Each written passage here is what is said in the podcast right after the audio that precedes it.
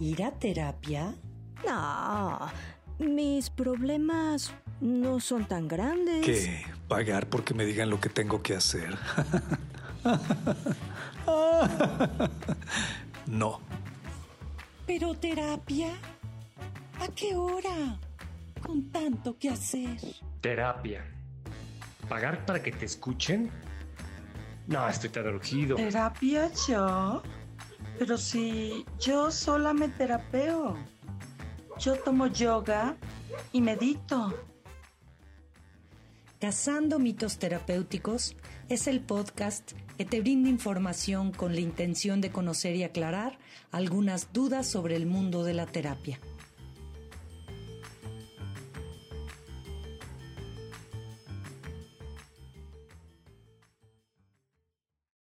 Este es un episodio más de Cazando mitos terapéuticos, producido por el colectivo terapéutico de Humanos. Yo soy Mariana Espinosa. Yo soy Pilar Carrasco.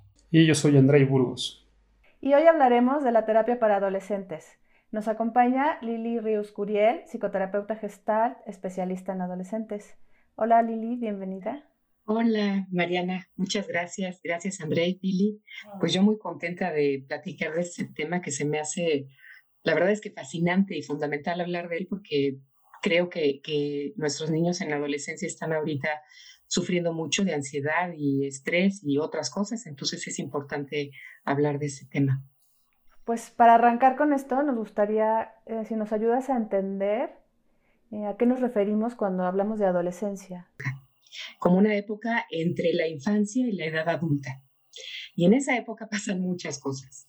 Eh, hay muchos cambios, cambios biológicos, hormonales, emocionales, sociales, corporales, eh, en la medida en que se están dando estos cambios, también hay una búsqueda por la identidad. Hay momentos de mucha crisis, eh, hay momentos de emociones como muy fuertes. Entonces podemos decir que es una época en la que se considera que, que, hay, mucho desbalance y hay eh, situaciones que, podemos, que pueden vivir los adolescentes como muy en extremo. Yo a los papás cuando platico de, este tema les digo que los adolescentes tienen sus tres Is que se consideran inmunes, inmortales e invencibles. Entonces es muy importante estar atentos a, este periodo. Ahora, eh, esta época pues es larga, entonces eh, digamos que para su estudio ha habido muchas clasificaciones para dividir en etapas la adolescencia. Yo me voy por la clasificación de, un autor que me gusta mucho que se llama McConville, que es psicoterapeuta gestalt y es especialista en adolescentes y familia.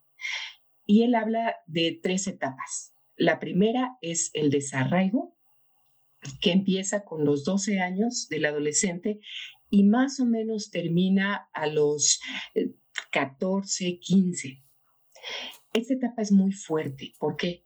Porque el adolescente rompe con el mundo infantil y entonces se siente muy irritado, está como en contra de los papás, por eso está, es una etapa muy fuerte también para los papás, porque este cuidado que le daban y los valores que le dieron los empieza a cuestionar.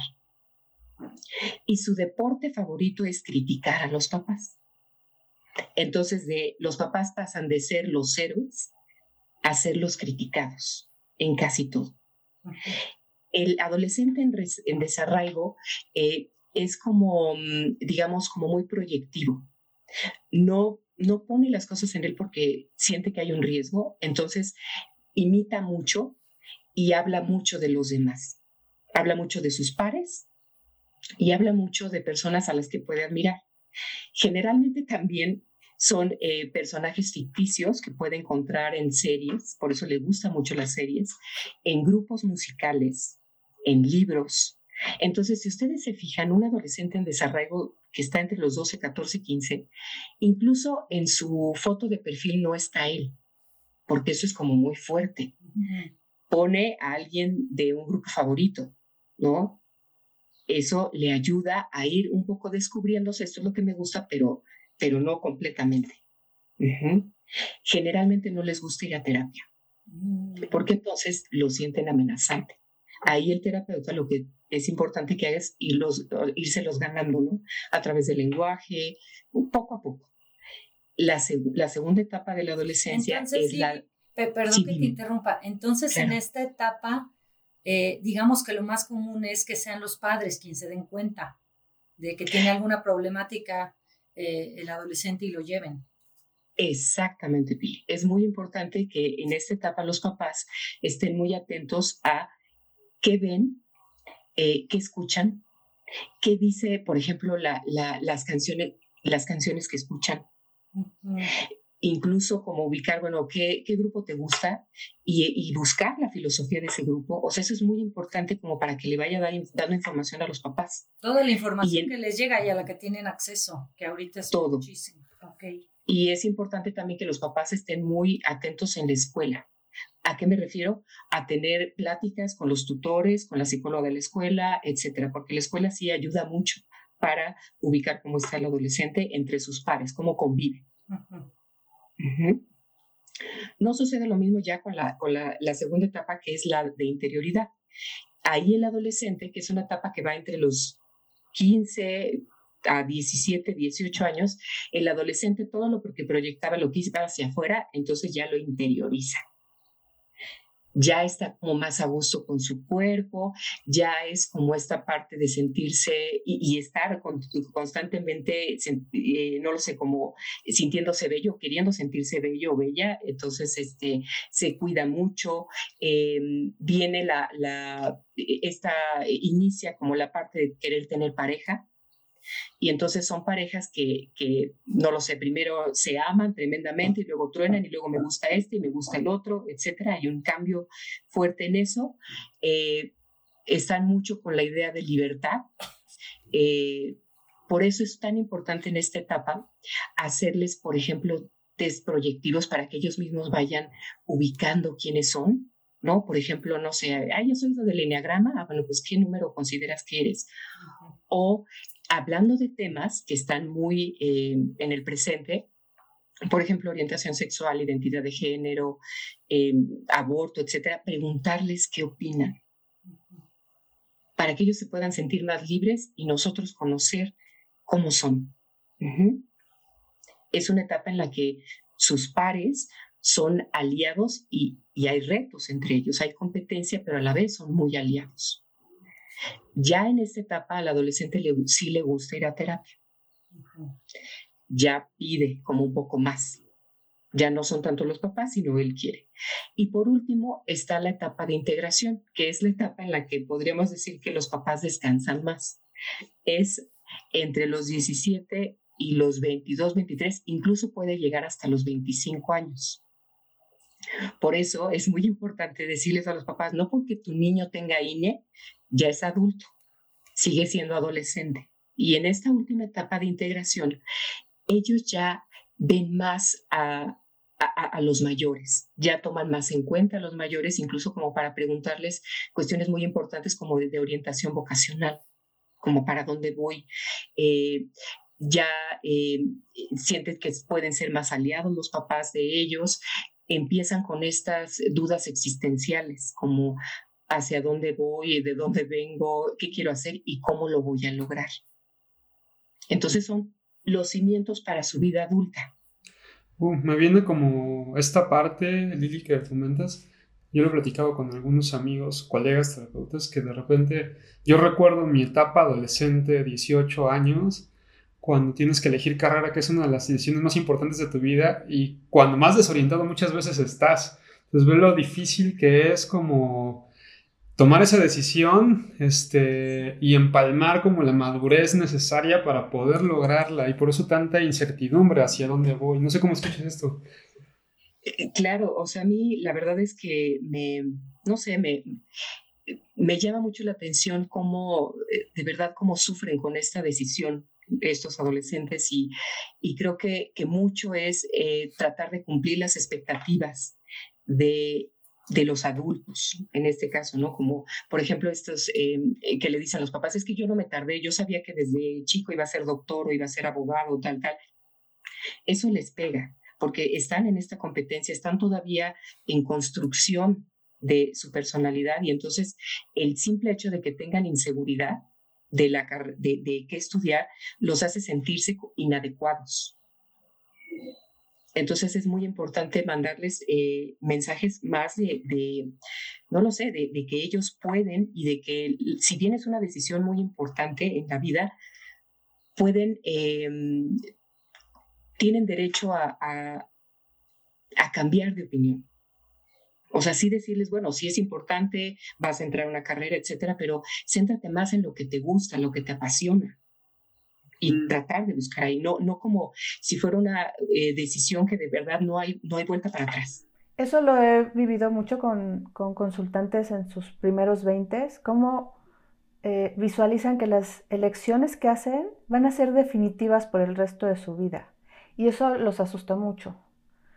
Por otro lado, también eh, hay mucha conciencia de, de, de que van a ser adultos. O sea, de que se acaba una etapa de la vida y es cómo voy a hacerle para convertirme en adulto porque ya se esperan otras cosas de mí como adulto y no sé si ya llegué ahí. Exactamente, hay mucha demanda y además creo yo que, eso, eh, hablando de los retos de los adolescentes en este tiempo, es cómo pueden estar serenos ante tanta información y la velocidad de la información que reciben. Porque en otros momentos, eh, otras generaciones, pues bueno, o sea, ponías pausa y podías ponerte a pensar en otras cosas. Aquí es como si tuvieran su, su computadora o cualquier ordenador, pero con cuatro, cinco o más ventanas abiertas tantas opciones. Antes quizás eh, las carreras eran, a ver, lo máximo 20. ¿Cuántas carreras hay ahorita? Mm. Y ahora sí me viene esta parte que mencionabas de los papás que propongan de elige desde tus pasiones, desde lo que te gusta. Se me hace bonito, pero lo que me ha tocado vivir es como muy utópico que los papás luego tomen este papel. Porque hay mucha presión de tienes que decidir, es la decisión más importante de tu vida. Y si hacen un, un push hacia que ya tomen la decisión y se sienten sumamente presionados. ¿Cómo, cómo, y ahí me viene la pregunta, ¿cómo afecta la relación padres al adolescente desde estos lugares? Eh, yo creo que bastante y por eso eh, es importante en el trabajo del adolescente en terapia que entren mucho los papás. No me refiero a las sesiones, o sea, eh, ahí es también importante el que se respete el espacio de, los, de lo adolescente, pero como terapeuta de adolescentes es importante que, que el los papás platiquen mucho de su vida. O sea, ¿a qué me refiero? Si yo noto que está presionado el, adolescente con esta parte de escoger la carrera, yo trato de hablar con los papás en lo individual, como ubicar qué les pasó a ellos, porque esto es una cuestión de co-creación.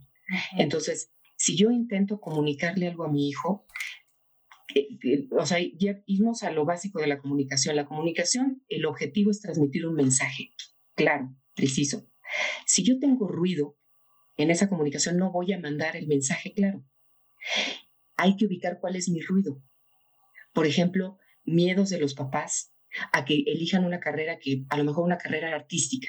No, pues es que no va a tener dinero. Esta clase de creencias. No, es que si es abogado como toda la familia va a tener éxito. Yo le puedo dar mi despacho.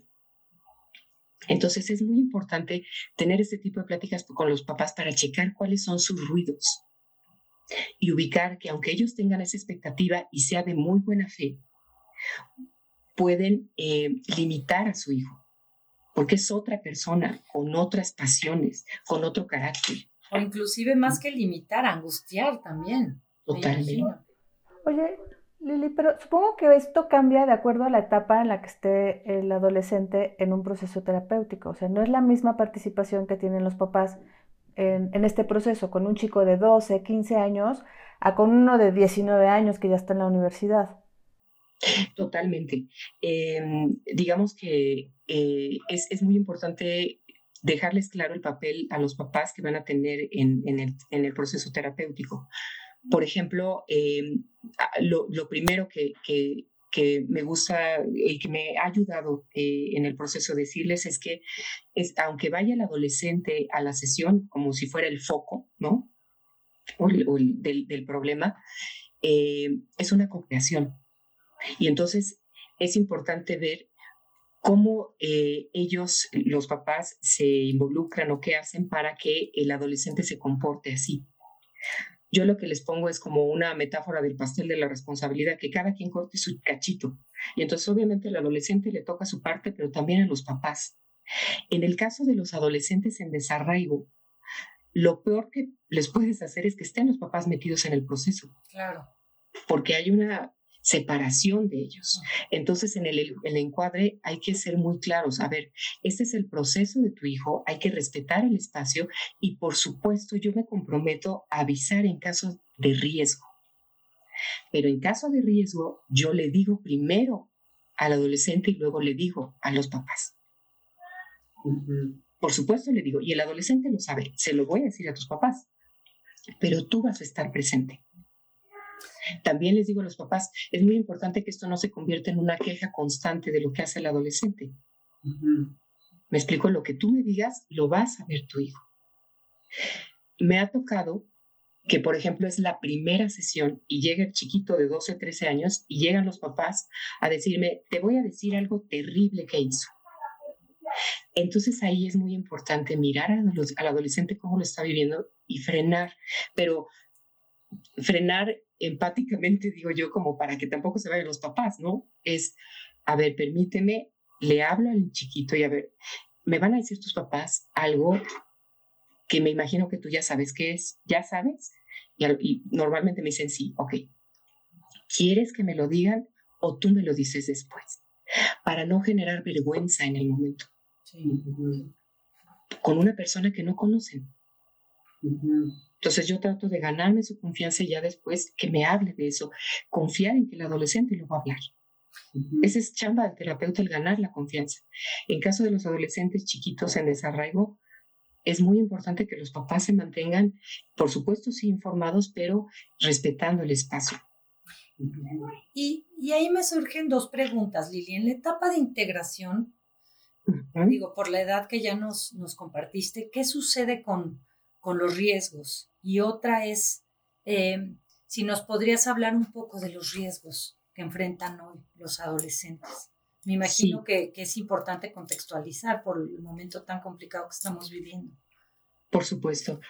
Eh, en la etapa de interioridad es muy importante que los papás estén atentos porque, como lo mencionamos, los chavitos pasan de, de, una proyección, o sea, estar constantemente exhibiéndose, tal, tal, tal, a una, eh, digamos, como interiorizarse mucho una introspección muy grande. Entonces pueden hacer diarios, etcétera, pero es mucho como su confidente es el celular o sus pares. Ahí es estar atentos los papás, eh, como en ciertas conductas que pueden tener como luz amarilla o roja. Por ejemplo, si el adolescente generalmente ha estado con sus pares desde chiquito y ya no quiere verlos, eso es un foco. Algo que a mí me ayuda en las sesiones es preguntarles, a ver, dame la calificación de tu escuela. ¿Qué calificación le pones? Y me voy al inmueble instalaciones porque es importante checar que en, las escuelas hay zonas eh, que, que, son ocultas para que pueden desarrollarse mucho eh, escenas de, bullying ahí. Entonces, eh, tanto las instalaciones, los maestros, como los compañeros. Y ahí ya puedes darte una idea de qué está pasando, ¿no? Entonces, es, es, es, como muy, muy importante el que si él se está despegando de sus pares, ojo, si él eh, o ella están, este, por ejemplo, algo que hacían cotidianamente lo dejan de hacer, hábitos de, higiene, su habitación, encerrarse mucho, estar en extremo con el celular, solo con TikTok o solo con... Eh, eh, es, importante, es como foco. Si antes no lo hacían, a ver qué está pasando ahorita. por ejemplo, que el adolescente esté, aunque sea el clima que sea, con sudadera y pantalones y no permita que le vean las piernas o los brazos. Eso es muy importante porque puede ser que se esté autodañando. Entonces, en general, como cualquier cosa que, que, que, que llame la atención, así que esto no lo hacía y lo hace, que se escuchen los papás. A ver, esto me, me suena raro, aunque él me diga que no, o sea, se me hace raro y tratar de indagar. También hábitos alimenticios, ¿no? Hábitos alimenticios, qué bueno que lo mencionas, es súper importante qué tanto el adolescente está ahorita eh, preocupándose por qué come. qué tanto se ve. Por ejemplo, eh, sobre todo eh, esto ayuda en las sesiones que tenemos virtuales.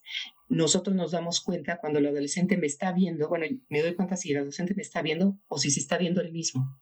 Mm, Entonces ahí sí hay algún momento, por supuesto, que, que es, es, normal, pero si lo está haciendo continuamente, entonces ahí tiene que haber ese tipo de preguntas. Sí. Oye, me doy cuenta que te miras mucho, que te gusta de ti, que no.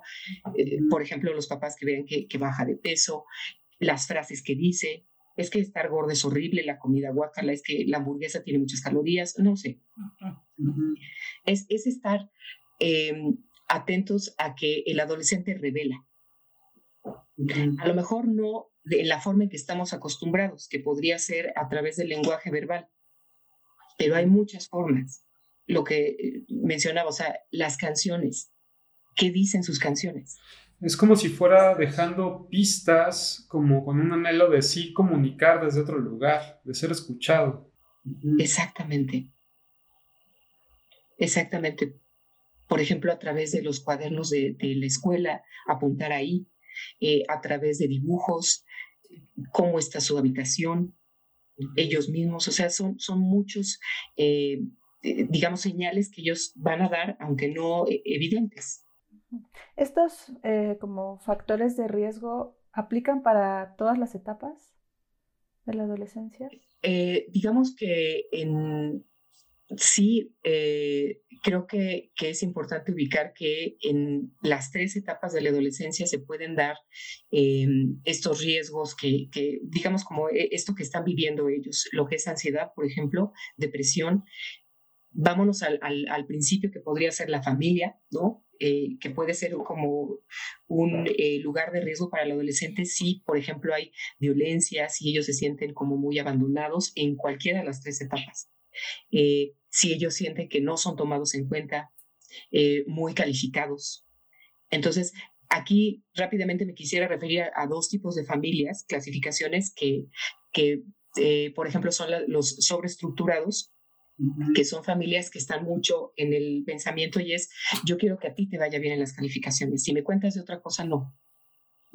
Entonces el adolescente se queda con la idea de que no les interesa saber cómo soy nada más que, que rinda en la escuela. Y lo opuesto, los desestructurados, que son muy, eh, parece que se tragan al adolescente, o sea, se, se entrometen mucho. Y entonces yo te educo con base en lo que yo pienso, porque eso es lo que está bien para ti. En ambos casos, sí, si lo vemos, no, no miran al adolescente, pero uno es como ni te fumo y el otro estoy encima de ti. Eso si nos vamos al principio, el adolescente ya trae una carga en la que se puede sentir confundido, inadecuado. Y entonces, imagínense, con eso ya va a la escuela, que es el segundo lugar donde pasan más el tiempo. Y entonces a la escuela inicia el bullying. Y el bullying, que es esta conducta constante de dominación-sumisión, en la que el, el, acosador constantemente va a tratar de molestar a la víctima, pero no nada más eso, sino de destruir su autoestima. Y ese bullying que en otras generaciones terminaba, digamos, como el bullying tradicional, con que, bueno, ya me voy de la escuela y tengo alivio, ahora se vuelve constante con el ciberbullying. Además de que te molesto en la escuela, te molesto a través de las redes sociales y no te dejo en paz. Y no hay freno porque eh, por ejemplo, en el bullying tradicional, yo como acosador me daba cuenta de cómo sufría la víctima. En el ciberbullying no. Me puedo, puedo lanzar el rumor, puedo decir un, algo terrible de la víctima y me voy a cenar, me voy a jugar, ni me di cuenta. Y además se hace viral. Y ahí es el papel importante que juegan los espectadores, porque ellos pueden decir, no, mamá, pero es que yo no, yo no fui la que dije o lo que dije. Pues sí, pero lo estás viralizando, lo estás viendo y te estás burlando. Y eso se contagia y hace que se hagan indolentes. Entonces, por eso el, el bullying es tan riesgoso. Algo bien importante es eh, estar muy conscientes de que como va cambiando la sociedad, también van cambiando los riesgos a los que se enfrentan los adolescentes. Tanto esto para los padres como también al momento de elegir un terapeuta para un chico, que el terapeuta esté actualizado e informado de cómo va cambiando la situación del adolescente conforme pasa el tiempo, las décadas, digamos, ¿no? Claro, eso es muy importante. Incluso se le puede em, explicar al, y no nada más explicar, sino también que, que, sea como una lluvia de ideas entre los papás y, y, el terapeuta y estando el niño, ¿no? El, el, adolescente. Eh, por ejemplo, cómo, qué, qué, qué mm, eh, retos teníamos antes y qué retos están ahora. Claro, es que es muy importante acotar esto, porque yo he oído muchas veces que los papás eh, dicen, no, es que en mi época también había acoso, o sea, también había acoso, ¿no? Y, y, y sin tomar en cuenta de qué manera tan fuerte y profunda se ha eh, cambiado la situación, ¿no? Como dices ahorita, o sea, yo, yo te escucho y lo, lo, oigo de pesadilla, ¿no? O sea, esta manera de, de hacer el cyberbullying y, y que los, los, compañeros también, como dices, se vuelvan indolentes y actúen también en función de, de viralizarlo con una rapidez y una, bueno, se me enchina el cuero, o sea, de verdad, y, y creo que si, si no hay información tendemos a estacionar, ¿no? La idea de que era como en nuestras épocas, como nos pasaba a nosotros, ¿no? Y nada más alejado de lo que está sucediendo ahora, creo. Generalmente se, se, que digo que está bien, ¿no? O sea, como atender a la víctima del bullying, ¿no? ¿Qué pasa con el que hace el bullying? Si te ha tocado algún caso donde este, qué es lo que lo promueve, qué, qué, es, qué es lo que encuentra el adolescente que hace bullying al hacerlo. Porque también me imagino que debe ser importante explorar esa parte contraria, como de víctima, por decirlo de algún victimario. Yo creo que, cualquiera de los de, tres personajes que intervienen en el bullying es importante. En el caso, por ejemplo, del acosador, es eh, generalmente el acosador sufre bullying, ya sea por parte de mayores, por ejemplo, hermanos o eh, de otros grupos más eh, grandes. Por ejemplo, si, estoy en, si está en tercero de primaria, puede sufrir eh, bullying de, alguien de quinto de primaria. Generalmente en casa, por ejemplo, pueden ser muy ridiculizados. hay, hay mucha, hay violencia, sobre todo verbal, y puede haber golpes. Entonces, el acosador tiene muchísimo enojo.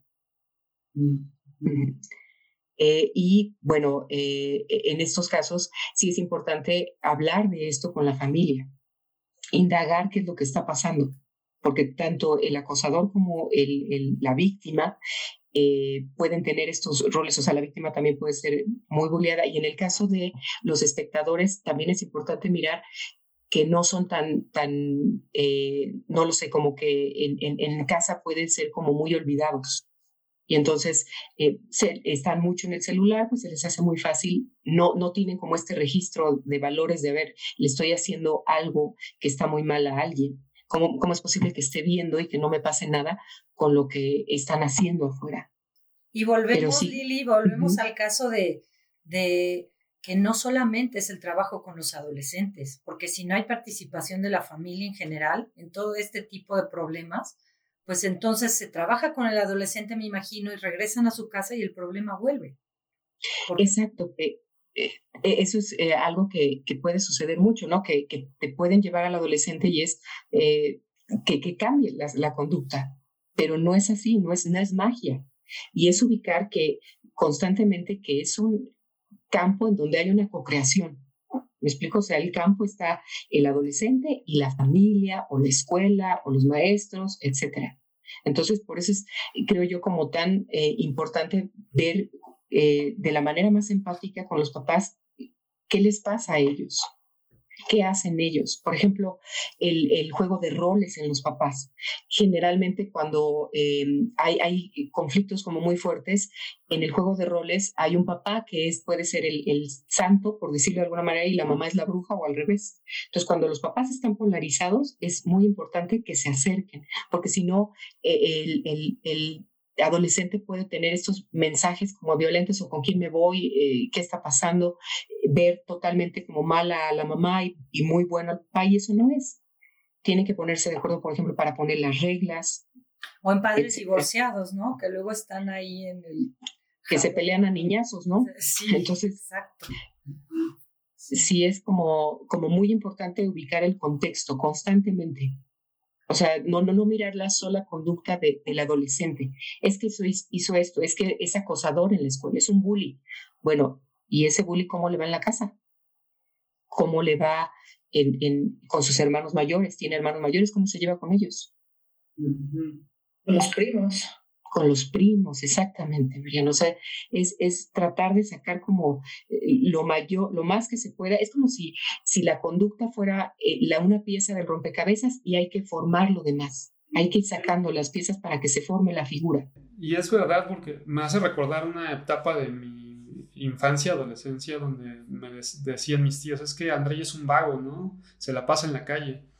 Este, y decían, ¿por qué le gustará estar tanto en la calle? Y no se preguntaban, bueno, ¿por qué no le gustará estar en su casa? ¿no? Y es como ver el contexto. ¿Qué pasa dentro de esta casa que no le gusta estar ahí y busca otros lugares en donde sí estar?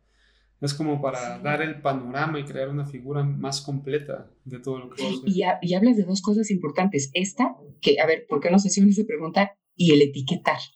Uh -huh. ¿Qué implica ser vago? O sea, ¿qué pasa? Porque muchas veces los papás dicen, bueno, es que quiero que me respete, pero ¿cómo te refieres tú a tu hijo? Es que es un puerco, porque no, no levanta, es que es un vago, es que es, a ver. Algo que yo he oído es que es una respondona y le hablan horrible al hijo. O sea, es como si el hijo imita las formas en que escucha que se relacionan en esa casa, pero a él le dicen respondón. Y ahorita que dices eso, Mariana, me, me, llevó como a un momento también de mi infancia donde yo recordaba que el, mi, eh, mis padres, por ser mis padres, era como que tenían que tener la razón de ellos. Y era una sensación de impotencia, de no es cierto. O sea, yo estoy viendo, viviendo otra cosa. O sea, donde, donde no, o sea, también siento que sufro, siento que me atacan, siento que no me validan, pero les tengo que decir que sí, porque son los papás, ¿no? Como, y luego en México que son los papás. ¿No? Como esta imagen inmaculada de los santísimos padres o madres en este sentido. Oye, se me antoja como, porque este podcast está dirigido a gente que sabe a lo mejor poco de terapia, es como invitar a los papás a que cuando llevan a sus hijos adolescentes a un proceso terapéutico, que resistan un poco la incomodidad de que también ellos van a ser como mirados y también van a entrar en un proceso de introspección individual y familiar y como pareja.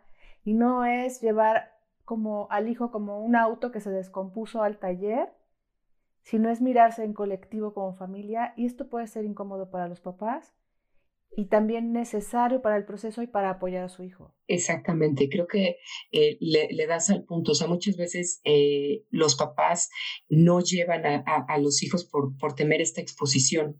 Eh, es, es, de verdad tratar de empatizar mucho con ellos, o sea, no, no separarlos de ahí, ¿qué papás que están haciendo esto? O sea, desde la crítica, porque entonces me vuelvo igual, ¿no? O sea, exacto, ocuparlos, ¿no? Que también exacto, que... es, es, es, como muy importante empatizar y, y ubicar que eh, algo que, que yo les digo mucho, miren, aquí ni es tribunal, ¿no? Y tampoco vivimos en el Olimpo, entonces no somos dioses. Es eh, lo mejor que pudiste hacer, eh, tomarlo en cuenta quizás fue erróneo, quizás eh, fue adelantado, quizás tal, pero en su momento fue con la mejor intención. Ahora, a partir de eso, ¿qué se puede hacer? ¿Cómo se puede cambiar eh, lo que hiciste, etcétera? Creo que ese es uno de los grandes miedos por los que los papás de adolescentes no, no los llevan. Hay otras cosas, por ejemplo, el que está la negación, ¿no? Si, si yo veo al adolescente que tiene algo y me asusta, o incluso se le pueden decir en la escuela, porque en la escuela sí, eh, en general pueden avisar, oye, tu hijo eh, puso esto en el cuaderno, o tu hijo habló de que ya no quiere vivir, o... Y los papás pueden tener una negación, pero hay que entender que, que atrás de esa negación hay un miedo muy grande, de entrada de lo que tiene mi hijo y de que yo no pueda con eso. Entonces es importante ubicar que es un trabajo en equipo, que no tiene que hacerlo también todos solo los papás, que se pueden apoyar en el terapeuta, en dinámicas, etcétera. Entonces, eh, creo que, que ahí eh, se va como, no sé, como acercando más eh, la posibilidad de que los papás puedan llevar a terapia a, los hijos, que no se vea como la terapia como un um, mundo en, en, una zona así, este, no sé, ¿cómo te La dimensión desconocida. La dimensión desconocida, exactamente. Como mucho más cercano. Ay, Lili, no, no me gustaría que nos fuéramos también sin que nos hablaras un poco de, de la pandemia. ¿Qué ha sucedido con los adolescentes y la pandemia? La pandemia, eh, creo que es importante como tomar en cuenta que, que sí fue algo como muy fuerte, muy eh, de entrada a, de la nada a los adolescentes que constantemente construían su personalidad con sus pares, se les dice ya no puedes ver a tus pares.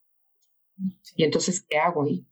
Ahí viene eh, temor, confusión, eh, sentirse como muy inseguros. Además, eh, de la nada también tuvieron que ubicar estabilidad, que, que es el, aprender, tomar las clases a través de, de, Zoom o de otras plataformas, siendo que ellos estaban ya acostumbrados a leer el lenguaje no verbal. Y en estas plataformas es, es como mucho más limitado y entonces se cansan más. Otra cosa es que hay que entender que los adolescentes, eh, por su propiedad, tienden a ser impulsivos. Entonces, eh, al ser impulsivos, eh, que es algo que también no, hay que ponerle el tache porque el ser impulsivo me permite conocer el terreno y aventarme más a cosas y saber que las puedo hacer. Pero entonces se les dice, ya no salgas. Y se les dice, no puedes salir, ¿por qué? te contagias y puedes contagiar a tu abuelita y puedes tal y puedes tal. Entonces, o sea, hay una recompensa que es, vas a estar saludable y no vas a contagiar a tus seres queridos. pero esa, esa, digamos, como recompensa es muy tardía, o sea, no la veo, no es tangible, no es inmediata. De, veo a mis amigos y, me, ve, y voy al cine y la recompensa está. Acá es como, híjole, es un deber lejano. Eso les cuesta mucho también es, la parte de, em, de alguna manera, romper su intimidad. Porque en el adolescente él decidía quién invitaba a su casa. Y de repente ahora todos ven mi casa. Porque hay eh, maestros, por ejemplo, que sí eh, están pidiendo que, que abran las cámaras. Entonces, bueno, sí pueden tener sus razones, no quiero que se duerma, etcétera, pero es también entender que no es lo mismo para un adulto el mostrarse con su entorno para un adolescente, van a saber en dónde vivo. ¿Y qué tal si no quiero? Entonces sí son, hay, hay, hay muchos duelos. Yo, por ejemplo, me encontraba con, con duelos de eh, dejar ir a las graduaciones a los 15 años, a estas, eh, eh, no sé, el, primer rituales que se hacen en el primer día de clases. Y como la adolescencia es una etapa que va tan rápido, eso se queda. O sea, se queda muy fuerte. Y algo que me llamaba la atención es que como van cambiando tan rápido en la adolescencia, ellos ya no se sentían los mismos ni a sus compañeros. Entonces, no sé si, si recuerdan que en el, a finales del primer año y principios del segundo, o sea, como que ya se intentó que las escuelas, eh, pues hicieran un poco esta parte de no graduaciones, pero que se vieran, etcétera. Había niños que no querían ir porque es yo ya soy distinto de mis pares también y cómo me van a ver. Y es como no reconocerse mutuamente, como somos ya desconocidos en una etapa que fue fugaz y que no vivimos tal cual. Exactamente. Entonces si ya hay, confusión de identidad, mucho. ¿no? Si ya hay confusión de identidad de por sí, entonces todavía se suma. Exacto, porque yo era así, hablaba y hacía esto y lo otro, pero ahora ya soy otra persona, ya pasaron dos años. Y entonces ya, ya no me sale tanto el, el, hablar tan fácil. Y entonces, ¿cómo me van a ver? Ya subí de peso. Sí, porque en esa edad, en dos años, un adolescente puede cambiar físicamente un montón. Sí, totalmente, totalmente. Y entonces ahí es donde vienen los riesgos, que hay uno que si nos da tiempo, no sé, tocar como rápidamente, que es eh, eh, los, eh, lo que viene de autodañarse.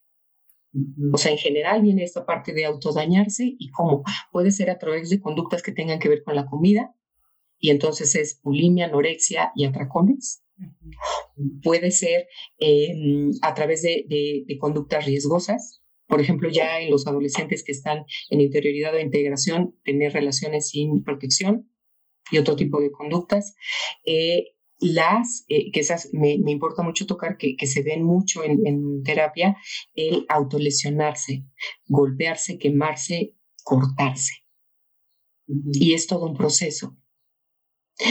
Algo que, que es importante saber es, eh, no inicia impulsivamente y, y, la verdad es que no es tanto porque luego dicen, es que por moda, siempre hay algo atrás. ¿Me explico? Entonces, ¿qué pasa? ¿Cuál es el proceso? El adolescente, hay, que eh, entender que, los pensamientos son los que generan los sentimientos, no al revés. Entonces, si yo me siento mal, triste, angustiada, etcétera, es ubicar qué estoy pensando. Y así es como inicia este ciclo. ¿Qué pensé? Por ejemplo, me dijeron gorda, me dijeron estúpida, fea, etcétera. Ya todo el mundo sabe porque se viralizó esto que hice. Está el pensamiento. Viene una emoción incontrolable, fuerte, desgastante. Luego lo siento en el cuerpo, una tensión muy grande. ¿Qué viene después? La idea de parar. ¿Cómo paro? La idea de cortarme. Me corto. Viene un alivio. Después viene una culpa. Y después, como tengo esa culpa y no quiero que se enteren, cuido mi herida. Pero hay que entender, o sea, esto es en lo general. Yo lo que les pido a los papás es que pregunta más, asume menos. Cada quien puede tener su propio ritual, cada quien lo puede hacer de distintas maneras, cada quien puede tener distintas razones y en eso hay que abocarnos mucho para tratar de, de romper este ritual, alguna de las fases.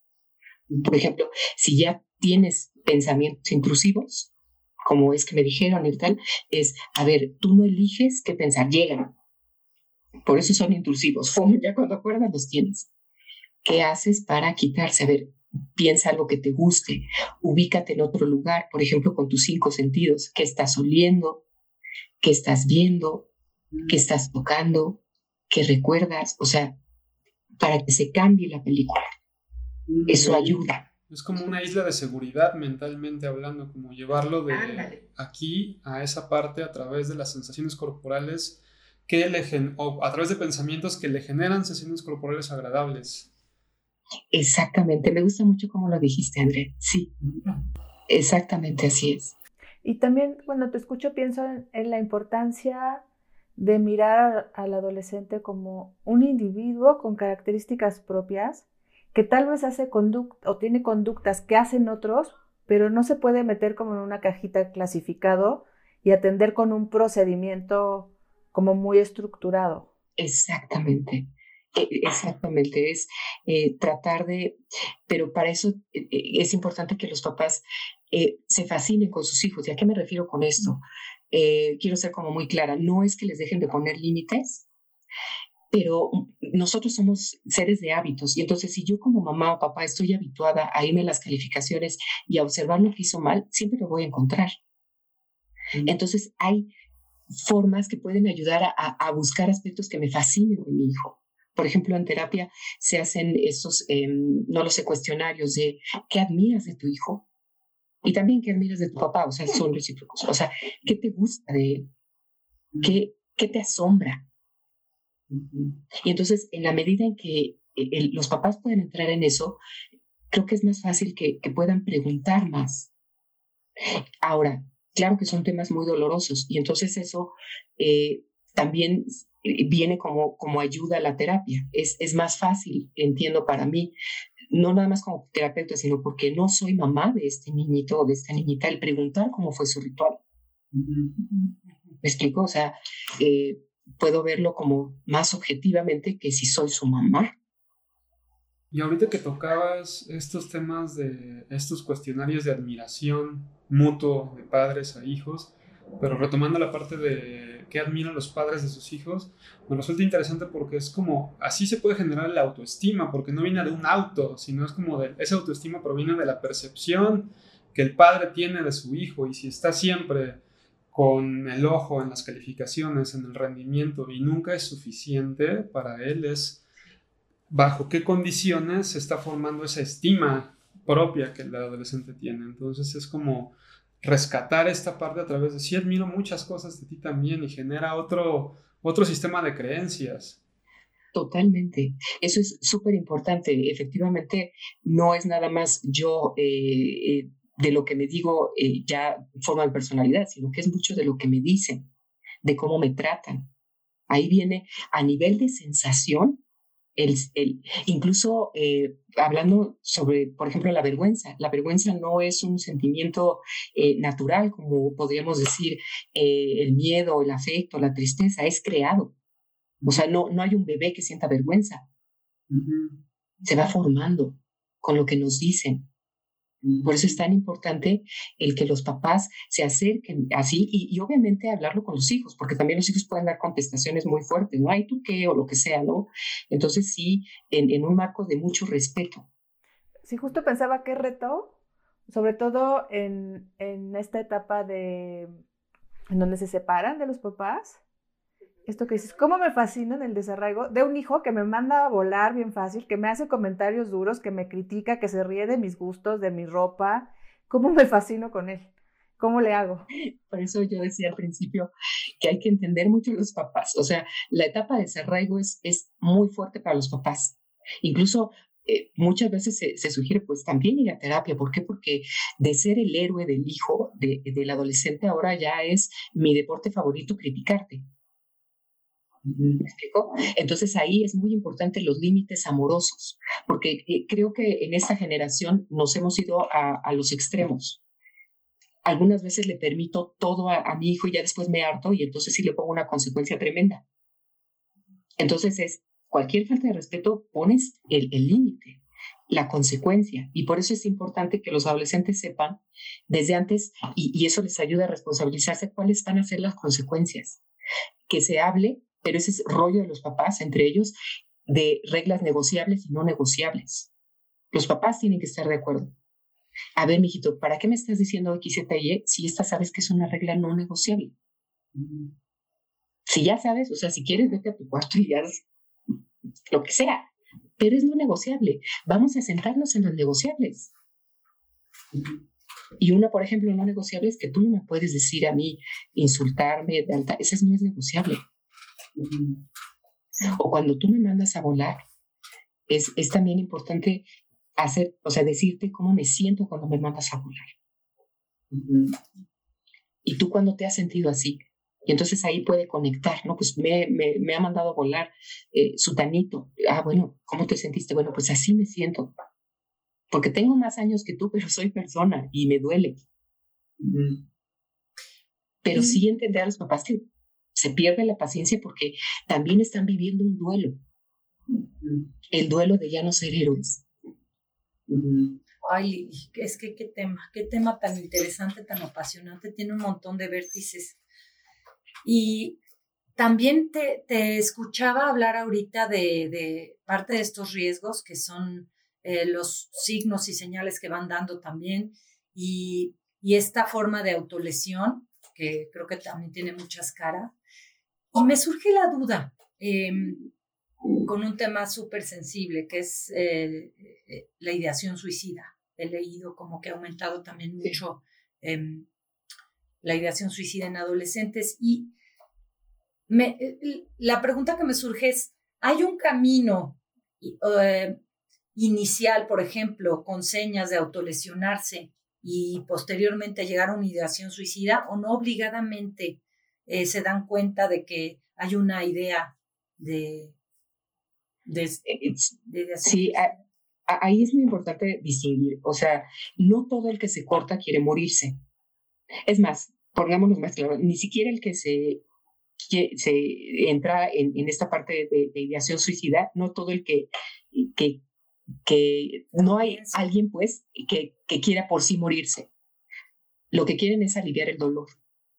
Entonces, En el caso de, del cutting, eh, sí tiene la intención de dañarse, pero es para, para aliviar el dolor en ese momento. Ahora, ¿cuál es la relación? Si yo no estoy aliviando el dolor porque es una forma, de, es un analgésico, pero no entra a, aliviar el dolor, vaya a, a, a, la raíz del problema. Entonces, si se sigue haciendo eso, entonces sí puede llegar. A esta ideación suicida, que ideación suicida, digamos que es la primera etapa del suicidio. Hay tres etapas, que es la ideación suicida, la planeación y la ejecución. Y efectivamente en México se está dando mucho.